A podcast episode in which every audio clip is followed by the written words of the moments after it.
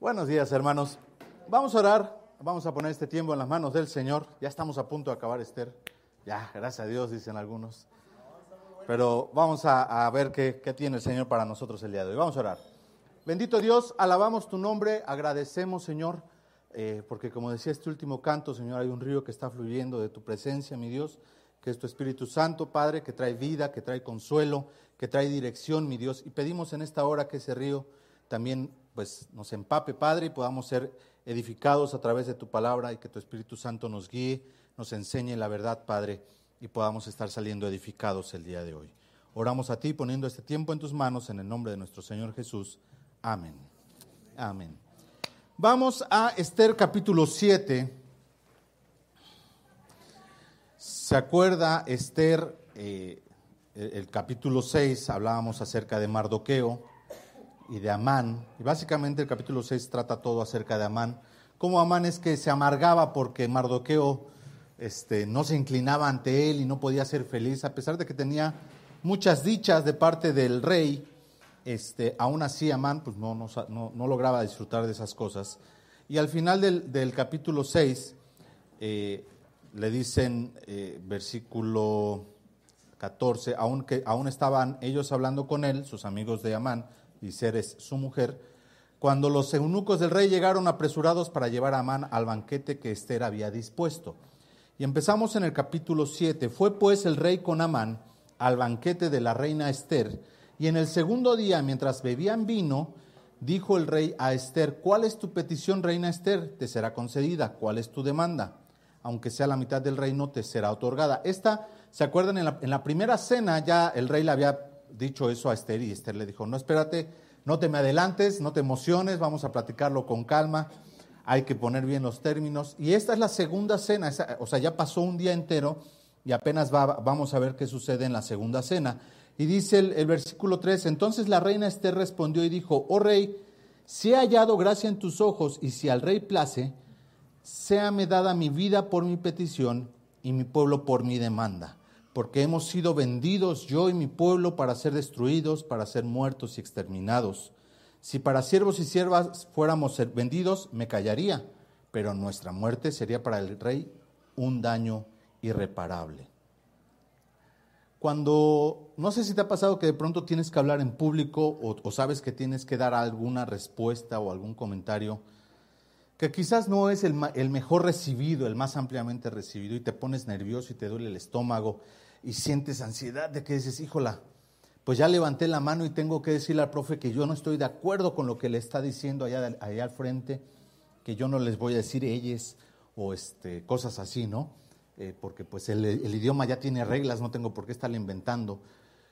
Y de pronto pues te sientes nervioso porque tienes que contestarle a tu jefe o tienes que hablar en una junta. Yo quiero pensar que desde la primera noche Esther se sentía con ese agobio de decir, tengo que interceder por mi pueblo, pero si esto no funciona, se los decía, pareciera a veces que cuando contamos la, historia de Esther es, pues ya el rey extendió su cetro y se acabó, ella fue una reina valiente. No, espérate, cuando le extendió el cetro no hizo nada, solo lo invitó a cenar. Ahí no hay, no hay valor en, en lo que hizo Esther del todo. En este momento que está intercediendo por su pueblo, es cuando vemos el valor de Esther. Esther le dijo, haciendo una recapitulación, Esther le dice a Mardoqueo y a los judíos, vayan, oren, pónganse en ayuno, pídanle a Dios que me dé dirección, yo no quiero hacerlo en mis fuerzas, todo lo contrario a lo que podríamos pensar a, una mujer que reacciona violentamente y dice, no, yo lo quiero de esta manera. No, no, no, Esther dice, no, yo no lo quiero hacer como a mí se me ocurra, yo quiero que sea Dios quien me esté dirigiendo, yo quiero que sea Dios el que habla a través de mí, Así que vamos a hacerlo bajo la dirección de Dios. Y viene la primera cena y Esther dice, aún no me siento, yo no me siento respaldada por el Señor, por algo, yo no lo sé, pero no me siento que este sea el momento. E invita a una segunda ocasión. Y en esta segunda ocasión ahora sí Esther dice, ¿sabes qué, rey? Si yo he hallado gracia, si por algún motivo tú ves en mí algo que valga la pena, te voy a dar esta que es mi petición. Te pido que me des mi pueblo que me entregues en mis manos el destino del pueblo que me del cual yo, yo pertenezco. Acuérdense, hasta este momento Esther no le ha dicho al rey de qué pueblo es. El rey está convencido de que Esther es una mujer babilónica, porque el mismo nombre es el, el nombre de una diosa babilónica, Esther es Ishtar. No tiene nada que ver con el pueblo judío. Y ella se, se ha negado a decir que Mardoqueo es su pariente. Ella se está ocultando por el bienestar del pueblo. Y lo veíamos, hay momentos en que tú y yo vamos a actuar pues de manera sagaz, de manera sigilosa, vamos a ser sabios en cuándo cuando manifestarnos como hijos de Dios y cuándo no. Y este es el tiempo de Esther. Ahora, cuando hablamos acerca de valor, hay algo que debemos de aprender a Esther. Y eh, quiero que me acompañe. Segunda de Pedro capítulo 1, segunda de Pedro capítulo 1, versículo 4 y del versículo 4 al versículo 7. Segunda de Pedro 1, versículos del 4 al 7. La palabra de Dios dice que cuando nosotros tenemos fe, nosotros debemos de actuar y hacerle algo a la fe, porque la fe por sí sola, aunque es valiosa, se le puede, puede adquirir mayor valor. Y dice el versículo, 2 eh, de Pedro 1 eh, del 4 al 7, por medio de las cuales nos ha dado preciosas y grandísimas promesas para que por ellas llegaseis a ser participantes de la naturaleza divina, habiendo huido de la corrupción que hay en el mundo a causa de la concupiscencia. Vosotros también, poniendo toda diligencia, por esto mismo añadid a vuestra fe virtud, a la virtud conocimiento, al conocimiento dominio propio, al dominio propio paciencia, a la paciencia piedad, a la piedad afecto fraternal y al afecto fraternal amor. Y continúa Pedro hablando. Pero quiero que te des cuenta que la fe por sí misma, Pedro nos está diciendo, aunque tiene un valor, la fe puede pulirse de tal forma que pueda ser más valiosa. Es como cuando tú agarras un diamante o una piedra preciosa, la que sea. Cualquier piedra preciosa, cuando tú la ves, de hecho, si una persona no sabe de piedras preciosas, ve una piedra preciosa y pues, no le da valor, porque no está pulida, está toda opaca, se ve medio de algún colorcito ahí extraño. Pero en cuando tú tomas una piedra preciosa, un diamante, por ejemplo, que está todo opaco y todo feo, y lo empiezas a pulir y sabes cómo pulirlo, lo vas desgastando, le vas quitando impurezas y de pronto queda como un diamante, valga la expresión, reflejando la luz. Y por algún motivo a eso a los seres humanos nos gustan los espejitos, nos gusta que refleje luz, está bonito. Igual con cualquier otra piedra preciosa, tú la empiezas el, el, jade y lo empiezas a, a limar y a limar y le sacas brillo y se ve bonito. La fe por sí misma, el Señor nos la entrega, pero nosotros tenemos que trabajarla. Dios le dio fe a Esther, ella descansó y dijo, yo quiero que Dios me dirija, pero para ella presentarse ante el rey no necesitaba fe, necesitaba virtud, según esta palabra. Necesitaba valor. La palabra virtud en el original se puede traducir como virtud, como excelencia, como honor, pero también tiene una acepción muy interesante, también se puede traducir como hombría, ¿sale? Que es el acto de ser valiente, de, decir, yo doy ese paso adelante. Esa virtud le hacía falta a Esther. Quizás la primera noche Esther no la tenía. Eso es algo que ella tuvo que añadirle. Tu fe y mi fe para ser vivida en un mundo de incrédulos, necesitamos, dice Pedro, añadirle virtud, añadirle carácter añadirle valor. Cuando tú y yo vamos a salir, pero ni tú mismo puedes dar eh, razón de tu fe y tú mismo no puedes defender la fe que tú estás creyendo, tú no tienes virtud. Cuando tú solo dices, pues es que yo creo, es que a mí así me enseñaron, entonces tú no tienes virtud, tú no tienes el valor o la excelencia para pararte delante de alguien y decirle, yo creo esto y estos son los motivos por los que lo creo. Y eso es algo que, bueno, uno se lo puedes pedir al Señor que te, que te, lo dé, pero también que debes de, de entrenar. Porque la expresión en, en segunda de Pedro es que tú lo debes de añadir a la fe. Eso es algo que no te da Dios. Dios ya te dio la fe. La fe es algo que Dios dio. Lo que tú le vas a agregar es algo que tú tienes que entrenar. ¿Cómo lo entrenamos? Bueno, muchas veces en el caso de los jóvenes, eh, en mi caso al menos, no sé hoy en día, pero me llevaban a los camiones y yo me subía con mi guitarra y nos poníamos a cantar cantitos y el del camión me tiraba y después se levantaba otro de los chicos que iba conmigo y él se ponía a predicarle a los que iban en el autobús. ¿No? Cuando estaba el, el, del guajolotero, pues. Y, y, así, así se aprende a tener virtud. Empiezas a hacer cosas que desafíen tu miedo que desafíen tu temor de decir públicamente, yo soy cristiano por esto. Estos son mis motivos. Estas son las razones. Tengo una fe, pero defiendo esa fe de una manera coherente, no alocada.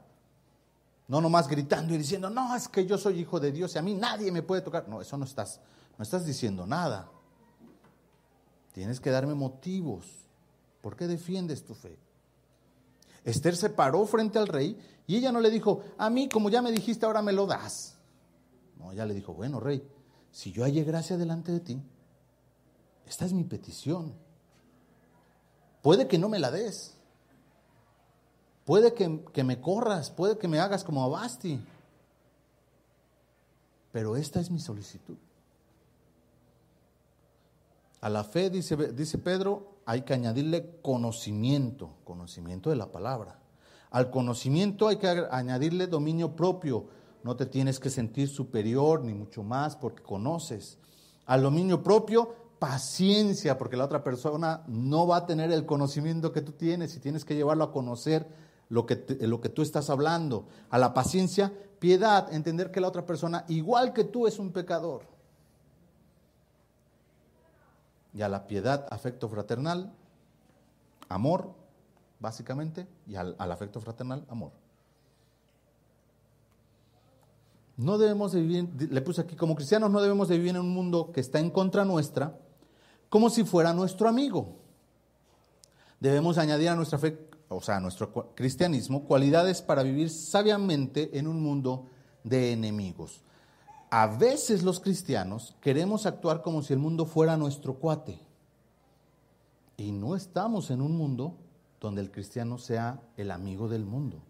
Dice Santiago 4.4, si quieren nada más se lo leo, pero si gusta anotarlo. Santiago 4.4, oh almas adúlteras, ¿no sabéis que la amistad del mundo es enemistad contra Dios? Cualquiera pues que quiera ser amigo del mundo se constituye enemigo de Dios.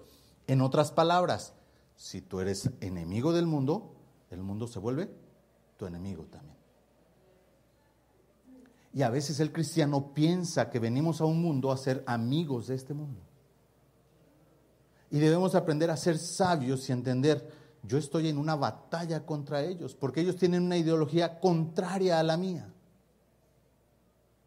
Yo no puedo estar de acuerdo con todo lo que el mundo ofrece o dice o da.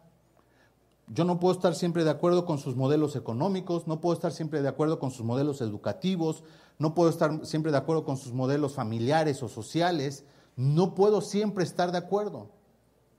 Habrá veces en que el mundo y el cristiano tengan, estemos en una misma línea, cuando estamos defendiendo la vida, cuando estamos defendiendo la familia. Pero cuando no es así, el cristiano y el mundo no, no tienen esa amistad. Y debemos aprender a entenderlo. Como hijos de Dios, tú y yo no, no somos parte del mundo. Estamos aquí. Jesús oró, protégelos del mundo, no los quites del mundo, pero no son del mundo. Esther estaba dentro del palacio, era la esposa del rey, pero ella no era parte del pueblo que quería asesinar a su pueblo. Estamos en un mundo de enemigos. Por eso debemos de ser sabios en cómo actuar. Por eso debemos añadirle a nuestra fe virtud, cualidades, cosas, conocimiento, dominio propio. ¿Cómo voy a, a moverme en un mundo de incrédulos? De personas que no piensan como yo pienso. En mi trabajo, en mi familia, en mi casa, en mis amistades. ¿Cómo me voy a mover? Dice, regresamos a Esther, y dice versículo 4, porque hemos sido vendidos yo y mi pueblo para ser destruidos, para ser muertos y exterminados. Y aún Esther con mucho valor le dice, si para ser siervos y siervas fuéramos vendidos, me callaría, pero nuestra muerte sería para el rey un daño irreparable. Y entonces respondió el rey Azuero y dijo a la reina Esther, ¿quién es y dónde está el que ha ensorbecido su corazón para hacer esto? Esther dijo, el enemigo y adversario, y yo creo que ahí le corrió un miedo en la piel, es este malvado Amán.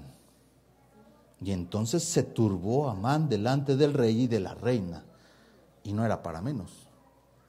Y luego el rey se levantó del banquete encendido y en ira, y se fue al huerto del palacio y se quedó Amán para suplicarle a la reina Esther por su vida.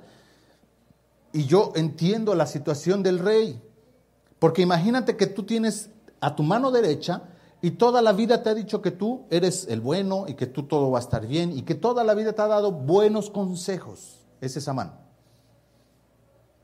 Y de pronto te enteras por la persona que tú más valoras en ese momento que lo que te ha aconsejado ha estado mal.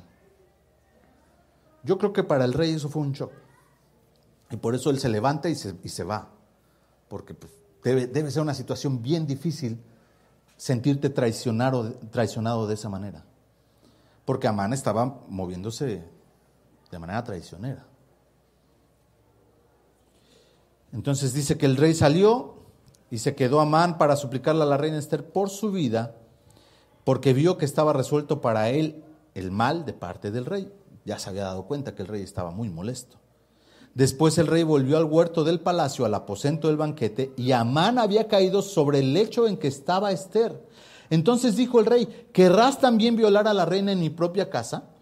Al proferir el rey esta palabra, le cubrieron el rostro a Amán. ¿Han visto las películas de narcos? Donde nomás llegan, le ponen una bolsa y se lo suben a la camioneta. Bueno, eso le hicieron a Amán. Dice que al momento le cubrieron el rostro a Amán y dijo Arbona, uno de los eunucos que servían al rey, He aquí en casa de Amán la horca de 50 codos de altura que hizo Amán para Mardoqueo, el cual había hablado bien por el rey. Entonces el rey dijo, colgadlo en ella. Así colgaron a Amán en la horca que él había hecho preparar para Mardoqueo y se apaciguó la era del rey. Claro, ya no había con quién enojarse, pero estaba muerto. Pero quiero que te des cuenta la situación tan complicada en la que se está encontrando la narración. Dice que el rey regresa del, del, huerto, salió al patio, se, se puso a pensar qué voy a hacer. Mi mejor amigo me está pidiendo que mate a un pueblo, la mujer que yo hice reina me está pidiendo que lo salve y que además ella es parte de ese pueblo. No, pues le voy a dar a, a mi corazón, le voy a dar este, lo que pida, ¿no? Porque ella es el cuello, yo nomás soy la cabeza. Para que vean que no es cierto es eso, de que es, el cuello. Le costó. vamos a, a Galatas capítulo 6, por favor. Y quiero que veamos un principio. ¿Se acuerdan? Les dije, ¿cómo vivimos? Tenemos que vivir por principios. En este mundo tenemos que vivir por principios. Y hay un, hay un principio. Gálatas capítulo 6, versículos del 7 al 10. Gálatas 6, 7 al 10. No os engañéis. Dios no puede ser burlado. Pues todo lo que el hombre sembrare, eso también segará. Porque el que siembra para su carne, de la carne segará corrupción, mas el que siembra para el espíritu, del espíritu segará vida eterna.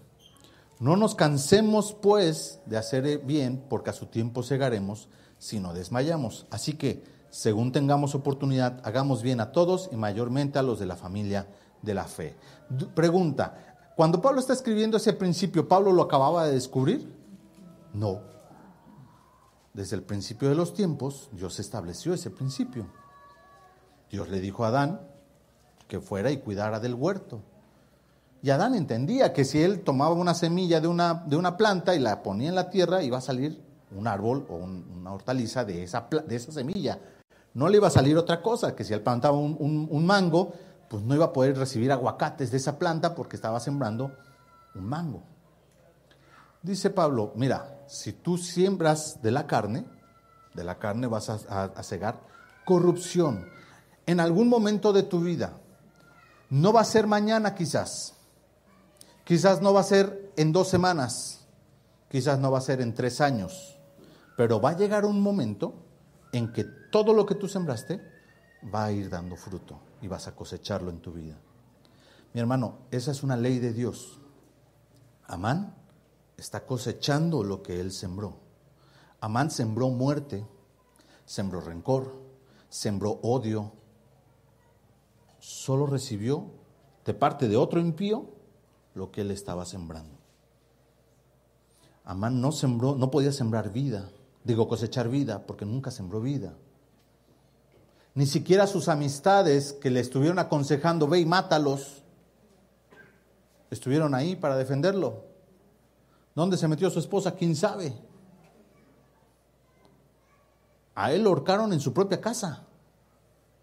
Qué terrible. ¿Dónde estaba su mujer para rogar por él? ¿Dónde estaban sus hijos? ¿Dónde estaban sus amigos? Eventualmente, todo, esta es una ley de Dios, hermano. Todo lo que tú y yo sembramos lo vamos a cosechar. Si tú en tu vida, eh, antes de conocer al Señor, tú sembraste para pecado, pídele perdón al Señor y pídele que tenga misericordia para que no te alcance ese pecado.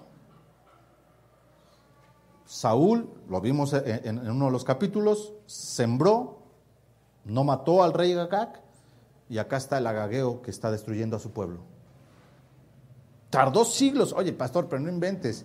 Saúl fue como 300 años antes, 200 años antes de, de la historia de Esther. Llegó el pecado. Todo lo que el hombre siembra, eventualmente lo va a cosechar. Hay un ser que está sembrando desde, desde el principio de los tiempos, se llama Satanás, no ha cosechado, va a cosechar. Todos vamos a cosechar eventualmente. Mi pregunta para ti, hermano, es, ¿tú qué estás, qué estás sembrando en tu vida? ¿Qué estás sembrando en tus hijos? ¿Qué estás sembrando en tu trabajo? ¿Qué estás sembrando en tu matrimonio?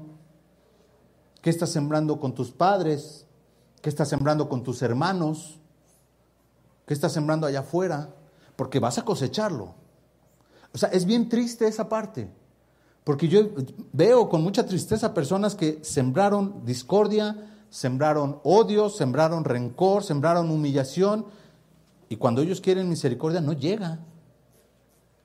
Porque sus compañeros no lo soportan, porque su esposa no lo quiere ver, porque sus hijos lo aborrecen. ¿Qué esperabas cosechar?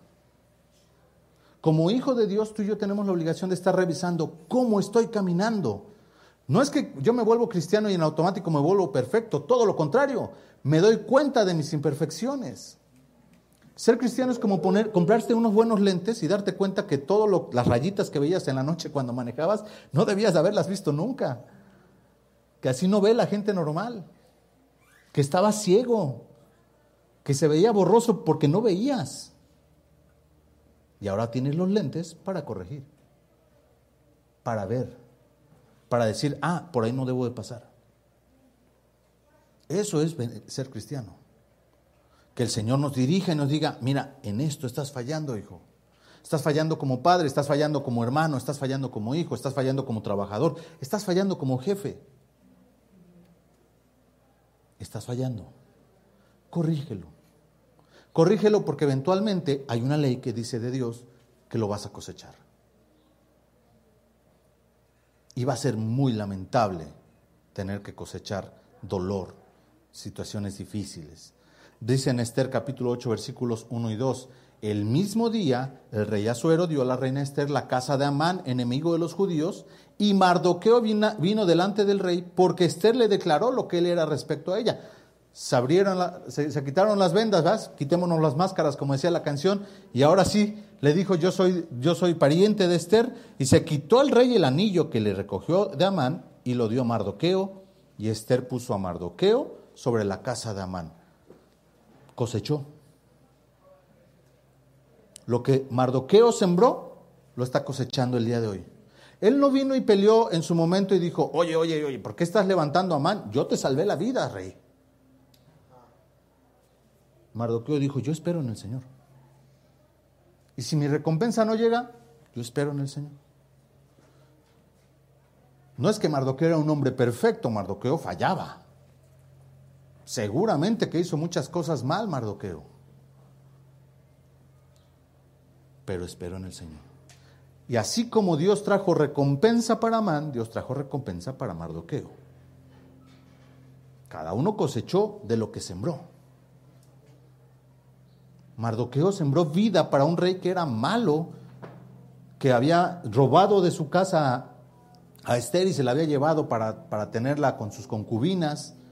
Y aún así lo vimos en su momento, Mardoqueo guardó la vida del rey.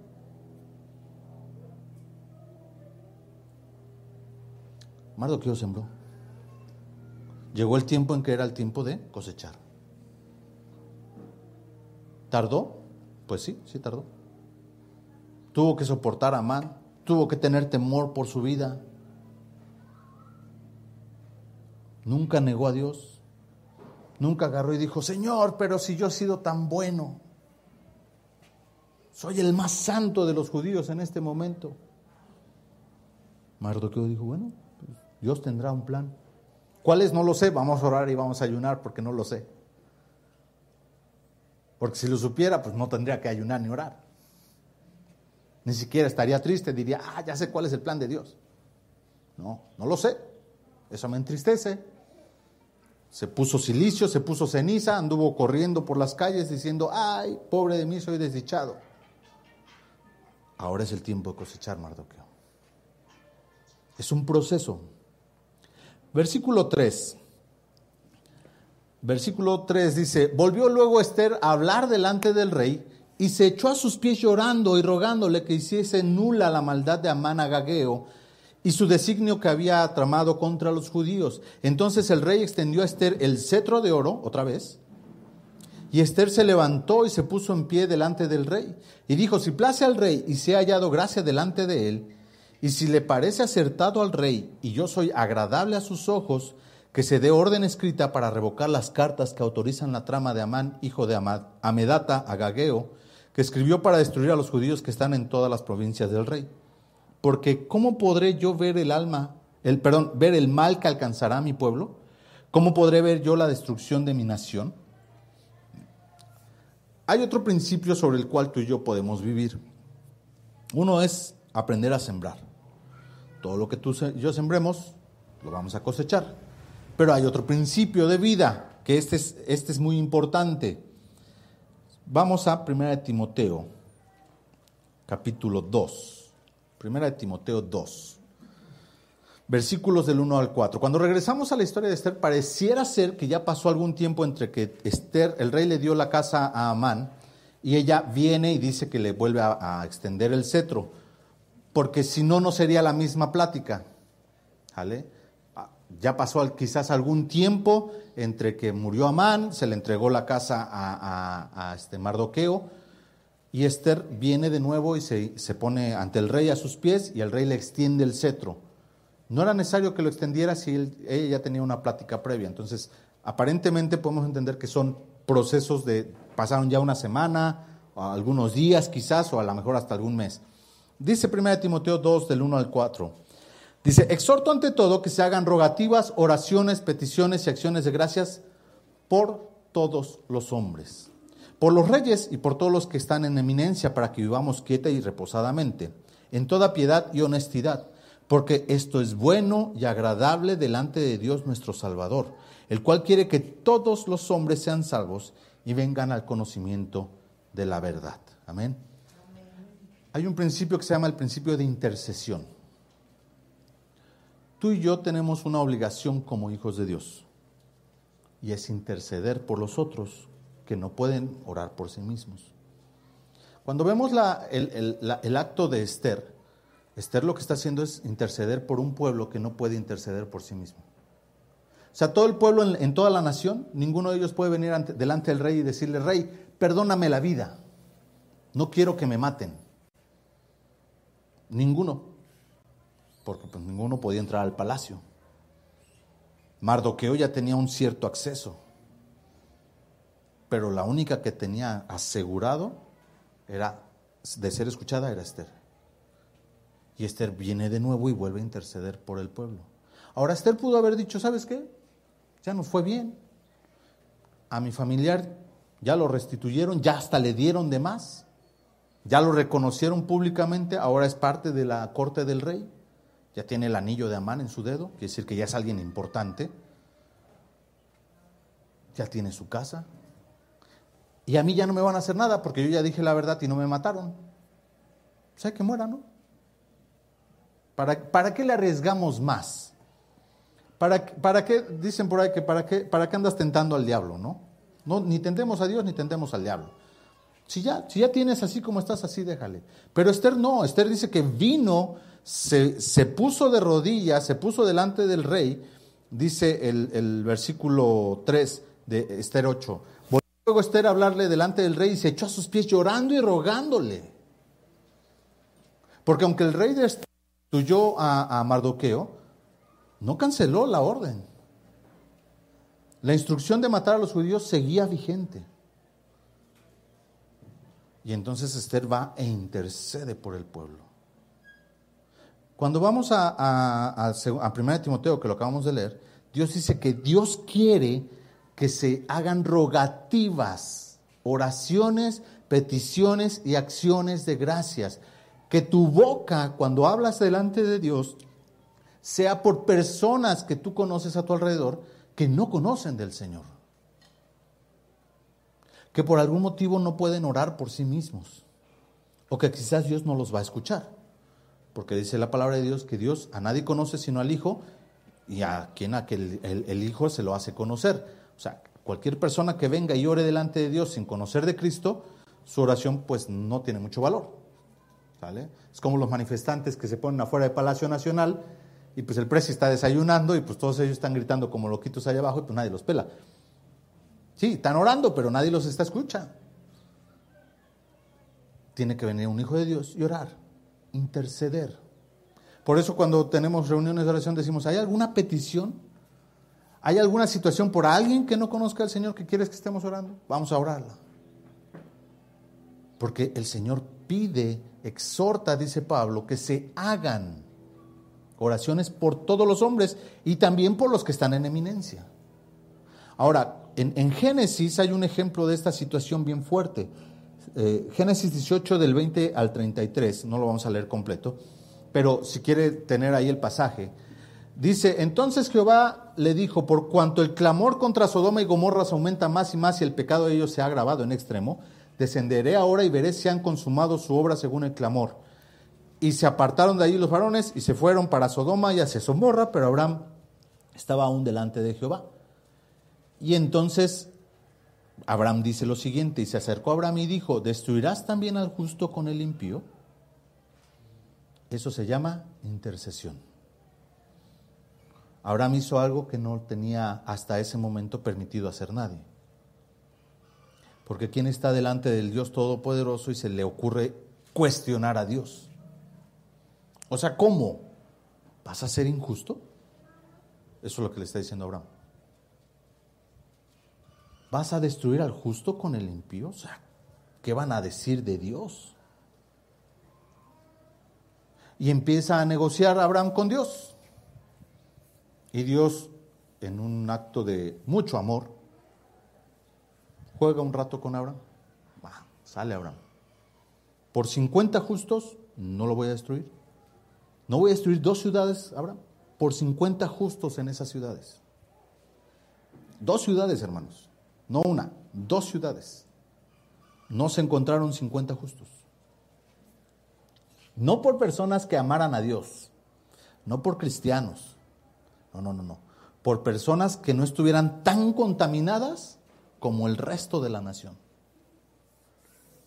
Versículo 25 le dice Abraham, lejos de ti es el hacer tal, que hagas morir al justo con el impío y que sea el justo tratado como el impío, nunca tal hagas. El juez de toda la tierra no ha de hacer lo que es justo. Las palabras de Abraham, hermanos, para muchos teólogos son muy, muy aventadas, ¿no? O sea, él le tiene que recordar a Dios quién es el justo. Pero Dios, ¿sabes por qué lo permite? Porque está intercediendo. Porque en Abraham hay dolor por las personas que van a morir.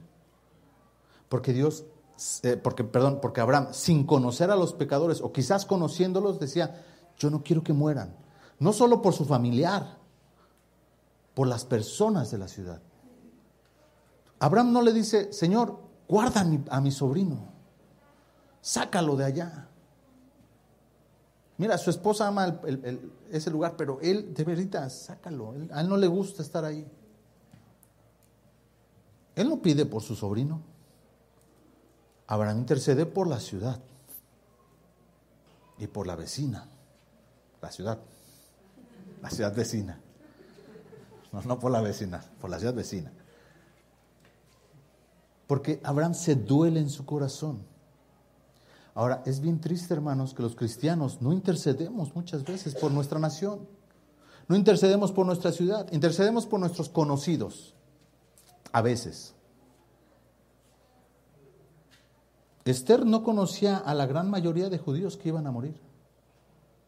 Se los dije, la extensión territorial era casi la de Estados Unidos hoy en día, con la única diferencia de que no había carros. Entonces, nadie podía recorrer todo el, todo el imperio. Esther no sabía quiénes eran los que, los que iban a morir. Conocía a los judíos de la ciudad. Ella pudo haber intercedido, Señor, rey, por favor no mates a los de Susa. Ellos son mis cuates. ¿Quién sabe si haya buenos judíos en otras partes? No más por unos. Sin embargo, Esther ruega, llora e implora por toda la nación. Por cuando tú oras, ¿por quién imploras? Cuando tú estás intercediendo por alguien, ¿tú por quién intercedes? ¿Solo por los tuyos? ¿Solo por los que conoces? ¿Te duele en verdad que esta nación en la que tú vives esté yendo en picada moralmente, socialmente?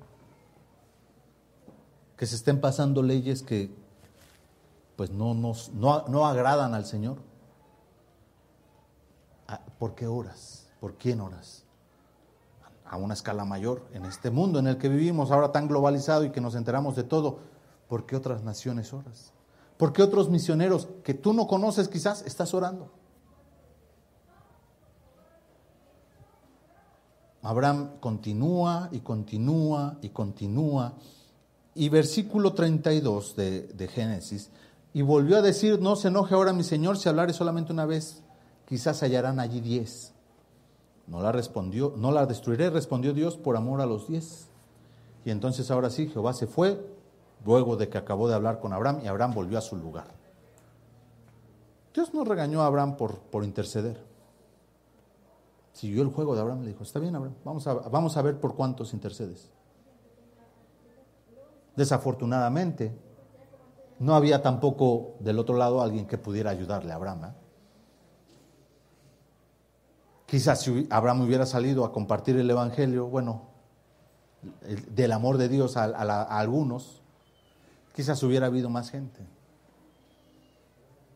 Quizás si Lot hubiera, en lugar de hacerse al pueblo, hubiera hecho algunos a él, hubiera habido diez.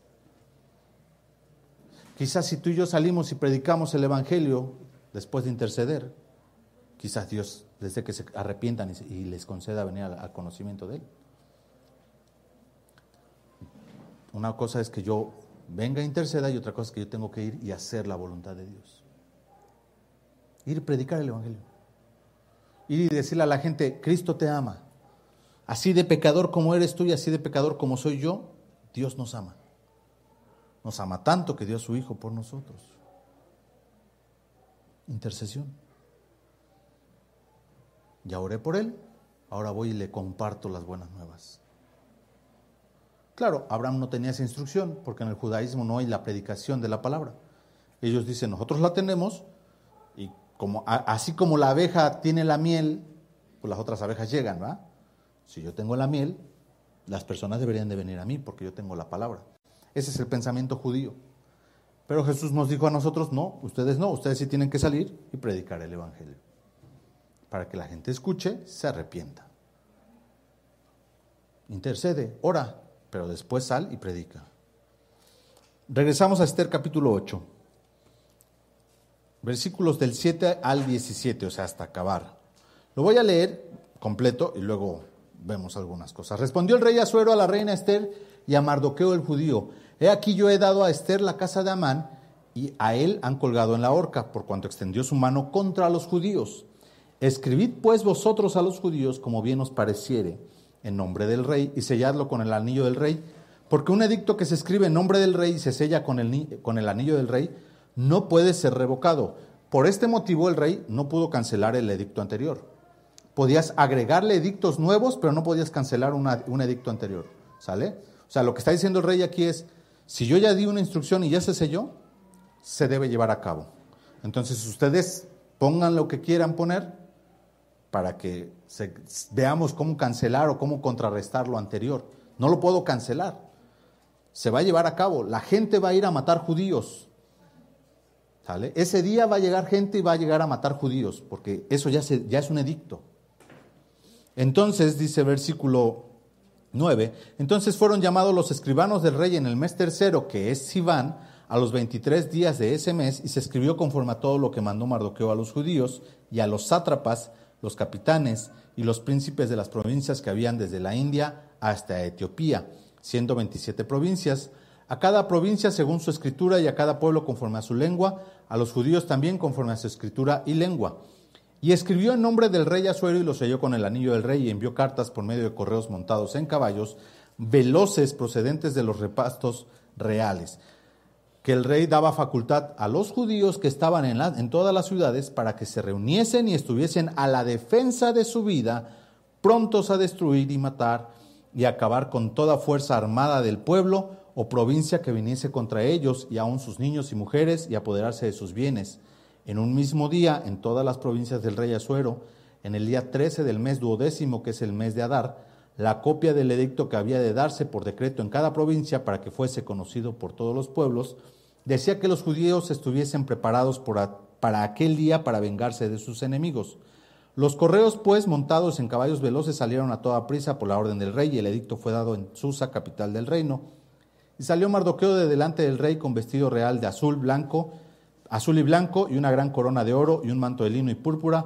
La ciudad de Susa entonces se alegró y regocijó, y los judíos tuvieron luz y alegría y gozo y honra, y en cada provincia y en cada ciudad donde llegó el mandamiento del rey, los judíos tuvieron alegría y gozo, banquete y día de placer. Y muchos de entre los pueblos de la tierra se hacían judíos, porque el temor de los judíos había caído sobre ellos. Dice que el edicto decía que ellos estuvieran listos para matar a todo aquel que viniera a matarlos. Entonces entramos en un conflicto, hermanos, porque Jesús dijo, capítulo 5 de Mateo, lo acabamos de leer en el Sermón del Monte, 5.38, Mateo 5.38, oísteis que fue dicho ojo por ojo y diente por diente. Pero yo os digo, no resistáis al que es malo, antes a cualquiera que te hiera en la mejilla derecha, vuélvele también la otra. Y al que quiera ponerte en pleito y quitarte la túnica, déjale también la capa. Y a cualquiera que te obligue a llevar carga por una milla, ve con el dos. Al que te pida, dale, y al que quiera tomar de ti prestado, no se lo rehuses. Oísteis que fue dicho, amarás a tu prójimo y aborrecerás a tus enemigos. Pero yo os digo, amad a vuestros enemigos, bendecid a los que os maldicen, haced bien a los que os aborrecen, y orad por los que os ultrajan y os persiguen, para que seáis hijos de vuestro Padre que está en los cielos, que hace salir su sol sobre, sobre malos y buenos y que hace llover sobre justos e injustos. Porque si amáis a los que os aman, ¿qué recompensa tendréis? ¿Que no hacen también lo mismo los publicanos? Y si saludáis a vuestros hermanos solamente, que hacéis de más? ¿No, hacéis, ¿No hacen también así los gentiles? Sed pues vosotros perfecto, como vuestro Padre que está en los cielos es perfecto. Entonces, pastor, pongo o no pongo la otra mejilla. Porque ahí en Esther dice que ellos tenían que armarse y defenderse. Y si alguien los iba a matar, que lo mataran. Estamos en un conflicto, hermanos. Porque Jesús dice que pongamos la otra mejilla.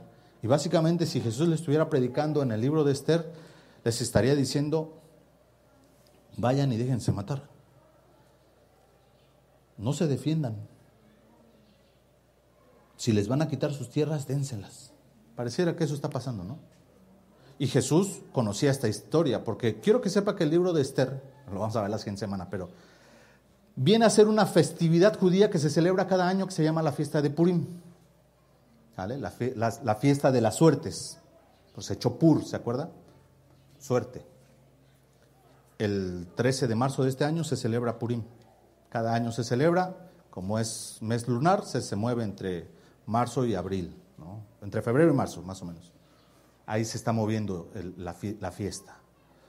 Y casi al mes de esa fiesta viene Pascua. ¿Sale? Pasaj. Se celebra.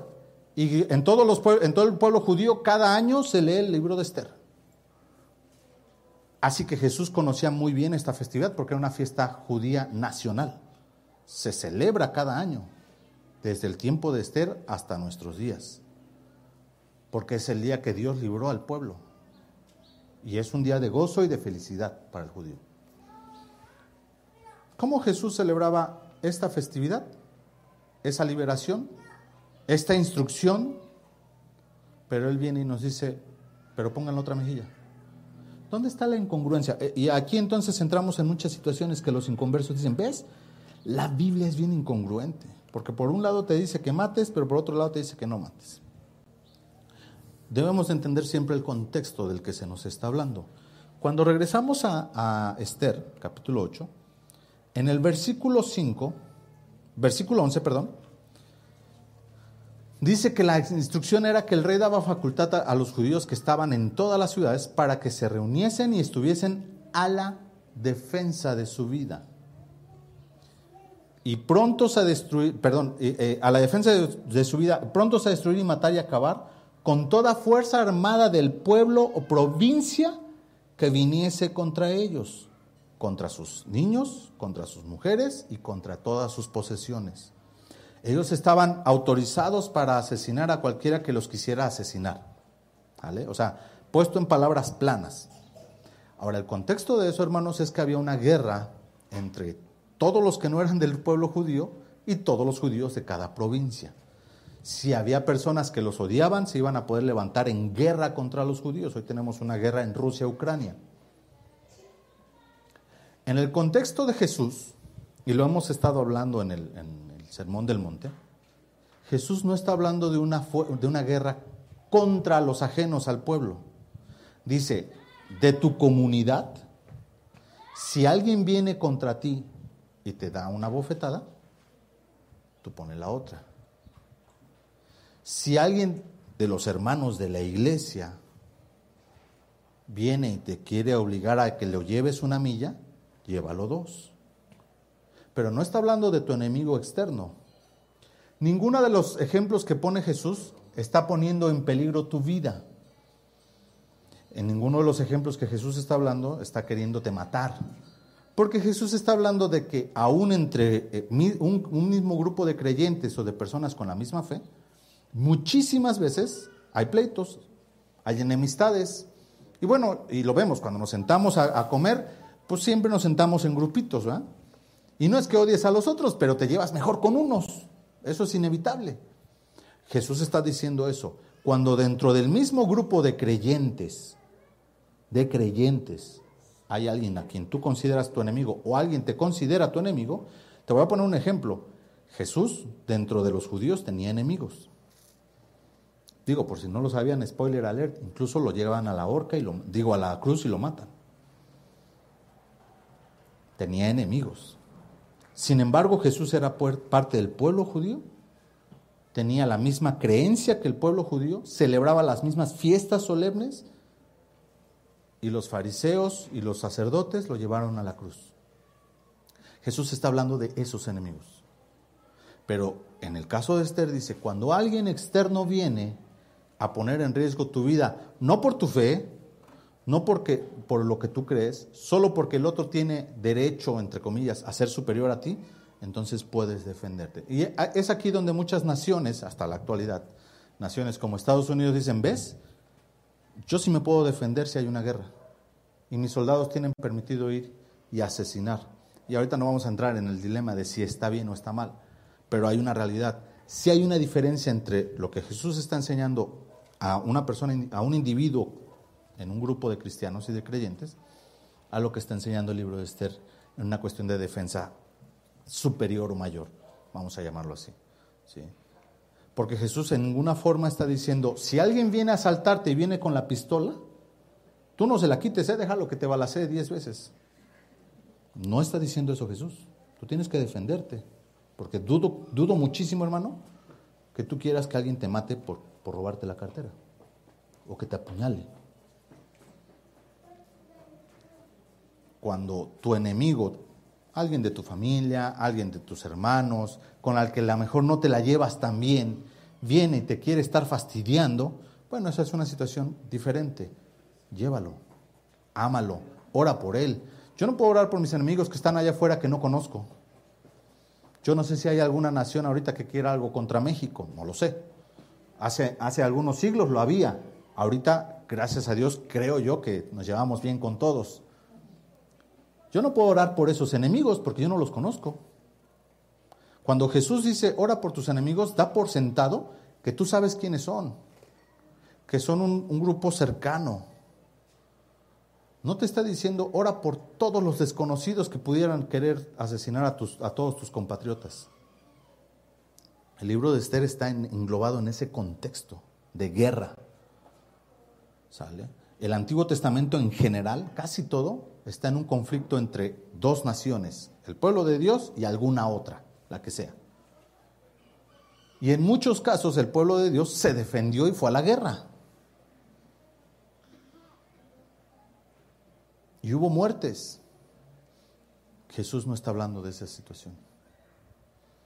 Jesús está hablando de las personas que tú conoces, con las que tú no te llevas tan bien, con las que quizás tú convives todos los días. A lo mejor es algún compañero del trabajo que le caes muy gordo y habla de ti a tus espaldas, pero cuando tú lo tienes enfrente de ti es el mejor compañero que puede haber.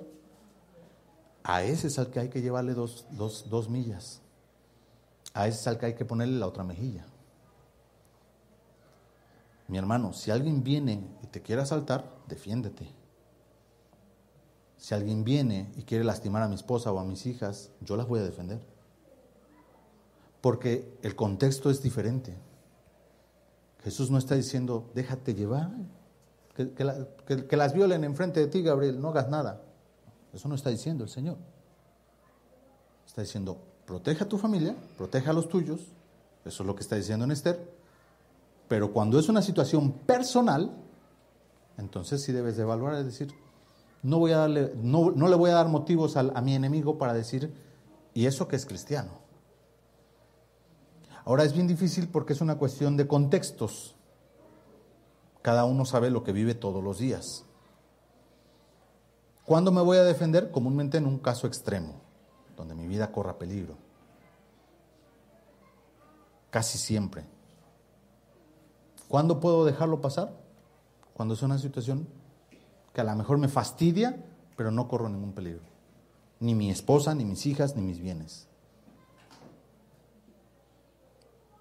Porque si hay algo que la palabra enseña, pues es la propiedad privada y el guardarla, la herencia, el dejarle a los hijos. Porque Dios son cosas que Dios dio al hombre para su cuidado. El pueblo dice que estaba gozoso. Y su gozo no era que podían ir y matar personas, aunque eso, eso sucedió eventualmente. Su gozo era que podían defenderse.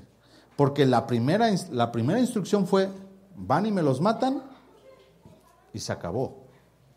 Ellos no pueden defenderse. Y los judíos lo sabían, que nadie los iba a armar, o sea, nadie les iba a permitir hacerse de machetes, o de espadas o de arcos, porque había un edicto que decía que había que aniquilar a ese pueblo. Pero cuando la situación cambia, quiere decir que ahora quien quiera voluntariamente ir a hacerles daño, ellos también tienen todo el derecho a defenderse. Y ahí nadie les puede decir absolutamente nada. Ellos tienen todo el derecho de defenderse, de guardar su vida, de guardar la vida de los que quieren y de los que aman porque Dios quiere que preservemos la vida. Si es por defensa, bueno, habrá que ver qué va a suceder.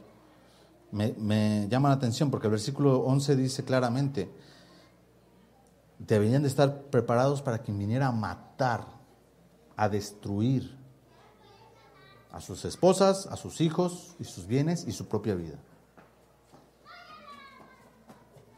Gracias a Dios vivimos en un pueblo, en una ciudad, en una nación pacífica, hasta cierto grado, gracias al Señor. No tenemos que ir a la guerra, si te anotas al servicio militar, este, pues vas a ir a plantar arbolitos o vas a ir a, este, a marchar, a darle 20 vueltas al cuartel, lo vas a conocer muy bien.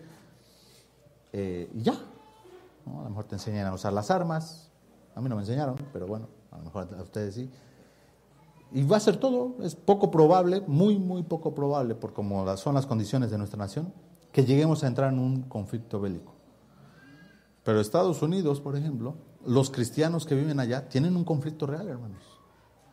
Viven en un conflicto diario entre estos dos pasajes y entre todos los pasajes del Antiguo Testamento.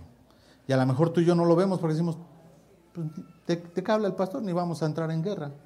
Pero hay cristianos que sí.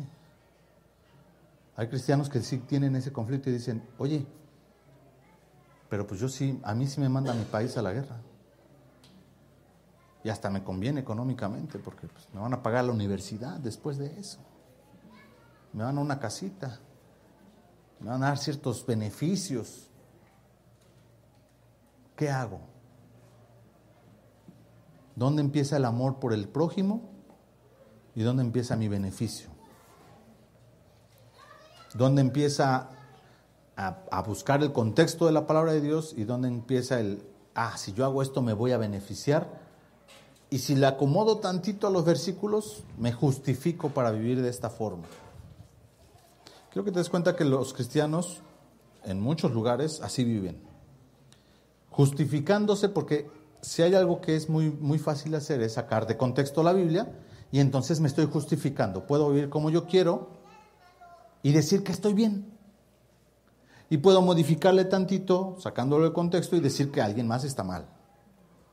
Alguna vez yo escuché a un predicador, se aventó como siete versículos y de cada versículo sacaba una o dos palabras y al final formó una frase y dijo que esa era bíblico. Porque pues como cada palabra la fue sacando un versículo diferente, salió de la Biblia. Y así predicó un versículo. Y recuerdo bien ese servicio y la iglesia estaba toda silenciosa porque no tenía sentido nada lo que decía. No, no podemos manipular y decir, porque a mí me conviene, lo voy a predicar de esta forma. Porque no conozco el contexto de lo que estaba pasando, lo voy a predicar de esta otra manera. Tengo que conocer el contexto. Si yo no sé, hermano, de qué está hablando el pasaje, pues ponte a leerle un poquito más arriba, un poquito más abajo. Ve qué estaba sucediendo. ¿Por qué Dios les permite hacer lo que les permite hacer? ¿Por qué Dios les dice que no hagan lo que, o que vayan y hagan algo y tú dices, ¿por qué puede sonar tan duro? Porque Dios le dice a Saúl, mata a Agag y a todos los que están con él. ¿Por qué Dios es tan malo? Porque Dios sabía la maldad de esa gente. Se volvieron a reproducir, volvió a salir el pueblo y ahora querían matar a los judíos. Dios sabía de lo que lo estaba guardando. Pero no conocemos el contexto. Y si no conocemos el contexto, a veces sacamos conclusiones erróneas. El contexto general es que Dios ama al mundo y que mandó a Cristo, porque nosotros no podemos por nosotros mismos. Vamos a orar para terminar. Bendito Dios, gracias Señor por tu palabra, gracias por este tiempo. Pedimos, mi Dios, tú estés eh, enseñándonos, Padre, con tu palabra eh, lo que hemos eh, de llevar a cabo en nuestra vida diaria, qué cosas, qué principios ¿Qué situaciones debemos de cambiar, Padre, en nuestro diario caminar para vivir pues de acuerdo a lo que tú quieres que vivamos, Señor? No conforme a nuestro corazón, no conforme a nuestros placeres o a nuestros gustos o a nuestra carne, sino como tú quieres que hagamos, Padre. Muéstranos, guíanos, enséñanos, Padre, a través de tu palabra en el resto de esta semana, mi Dios. Oramos a ti, ponemos nuestra vida en tus manos, en el nombre de nuestro Señor Jesús. Amén.